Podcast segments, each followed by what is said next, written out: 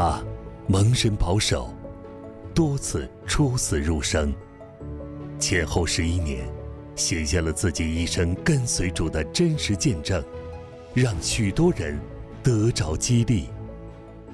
一个蒙恩的罪人，作者郭连俊，播音胡正军，听见录制。第十章，天使相助。有一次，我卖了三张保险给三位女士，她们是很好的朋友，住在芝加哥的城北。她们每人买了一个保险单，大家都被批准了，因为年轻人都非常容易被批准。我就在星期六早晨去他们那里，很顺利的把三张保险单交给了他们，他们就一起去中国城吃饭。他们把汽车开走后，我也上了车，却开不出来。因那时下过一阵大雪，地面上积雪很深，我的汽车陷在雪里。那一天是芝加哥最冷的一次，华氏零下二十六度，我的汽车怎么开都上不来，车轮在雪堆中打转，汽车越陷越深，深到一尺。是没办法出来了。我开始紧张，芝加哥那么冷，那三个向我买保险的人又都走远了。我是个男人，要去陌生人家敲门，想借用他们电话，别人是不会开门的。当时，并不像现在，很多人车上都带着手提电话。我使劲儿想要开动我的车，但三十分钟后。仍没有办法出来。幸而车中还有暖气，没有熄火，我还不至于受冻。这时，就是人的尽头，神的开始。我只好坐在车内祷告说：“主啊，今天你一定要帮助我，否则我是出不来了。我赶不上下面的一个雇主，还不要紧，但我的处境相当危险。”再这么下去，汽油没有了，我会冻死的。我刚刚祷告完，就在反光镜上看到后面来了两个小孩，年纪很小，只有十来岁的样子。我心里好高兴，神马上听了我的祷告。我想，两个小孩并不能帮我做什么，但我可以请求去他们家里打电话，找一个拖车的人来。我就即刻出来，他们在马路边上走，我发现，那两个小孩不像刚才在反光镜上看起来那么小，他们走近我时，个子有我这么高，看样子最多十五十六岁，身上只穿一件薄薄的小夹克，在零下二十六度的天气，难道他们不冷吗？他们谈笑自如，一点都不觉得冷的样子。我就说：“朋友，你们能不能帮我忙，去打电话给我太太，叫她找个拖车的人，把我车子拖出来。”其中一个说：“你的车在哪里？”我指给他们看，因我的车前后都有车停着，就算我能出来，也很不容易。那两个孩子好像很内行，就说：“没关系，你不用打电话了，我们帮你抬出来。”我心中觉得好笑，就凭你们这两个小伙子，也能抬动我的汽车吗？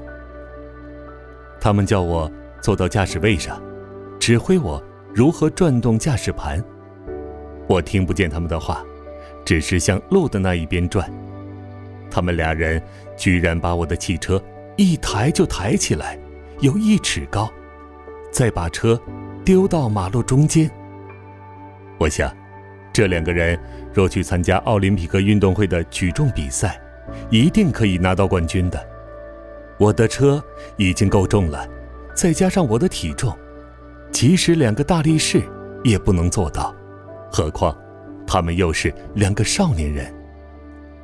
我心中非常感激，马上下来说：“你们二位不要走，我要给你们一点钱。”他们说：“不要，不要，不要。”我只想要表示一点谢意，但他们就是不要。前面就是一个丁字形的路口，他们俩人向右边走去。我开车到了那路口，往右边看，那两个人不见了。我当时大惊，虽是零下二十六度，我全身都出汗，衣服湿透了。才知道，这两个人是天使，是主耶稣派来救我的。因为太奇妙了，我第一眼看到他们时，明明是两个小孩，一出来，他们就变成了两个少年人，而且力大如牛，一下子又不见了。住在至高者隐秘处的，必住在全能者的荫下。诗篇就是一篇一节。我们每一个神的儿女，都有主的保护。虽有千人扑倒在你旁边，万人扑倒在你右边，这灾却不得临近你，因他要为你吩咐他的使者，在你行的一切道路上保护你。诗篇九十一篇七节。十一节，人都以为不可能有神迹，为什么不可能呢？神做的就是神迹。神在诗篇九十一篇应许要保护我们。我在危难中时，他就派天使来了。第十一章，初见寇世远教授的录音带和书。我们参加香柏教会，前后有两年多。后来因我心脏开刀，就离开了那间教会，也得到林弟兄夫妇同意。因路太远，开车不方便，就换到现在的知北华人教会，离我们家近一点。香柏教会里有一位爱主的黄姊妹，她在那年的圣诞节送我一件礼物，打开一看。原来是寇世远教授的录音带，一共有十卷。我一听就觉得真是好道理，心中非常快乐，百听不厌。寇世远是台大历史系教授，他将属灵的道理讲得很清楚。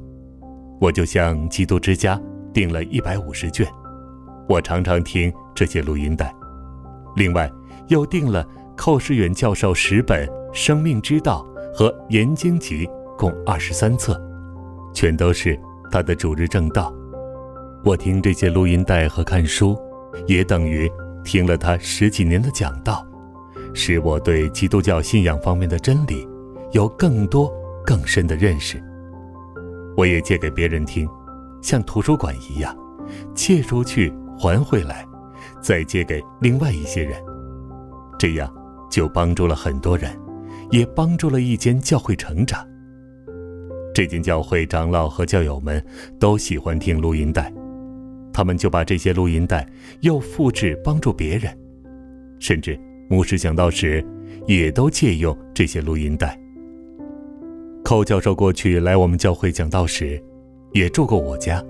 他说：“我的录音资讯都是从神来的，任何人都可复制。”有几间教会都复制我这一百五十个资讯，有人得救，有人复兴，甚至有一位不但得救了，还因为心中非常感激，特地远远地跑去加州，在寇教授的墓地上照了一张相留作纪念，也洗了一张给我，因为这录音带是从我那里借去的。可见，寇教授虽然会添加了。他所传神的话，仍然在各处救人。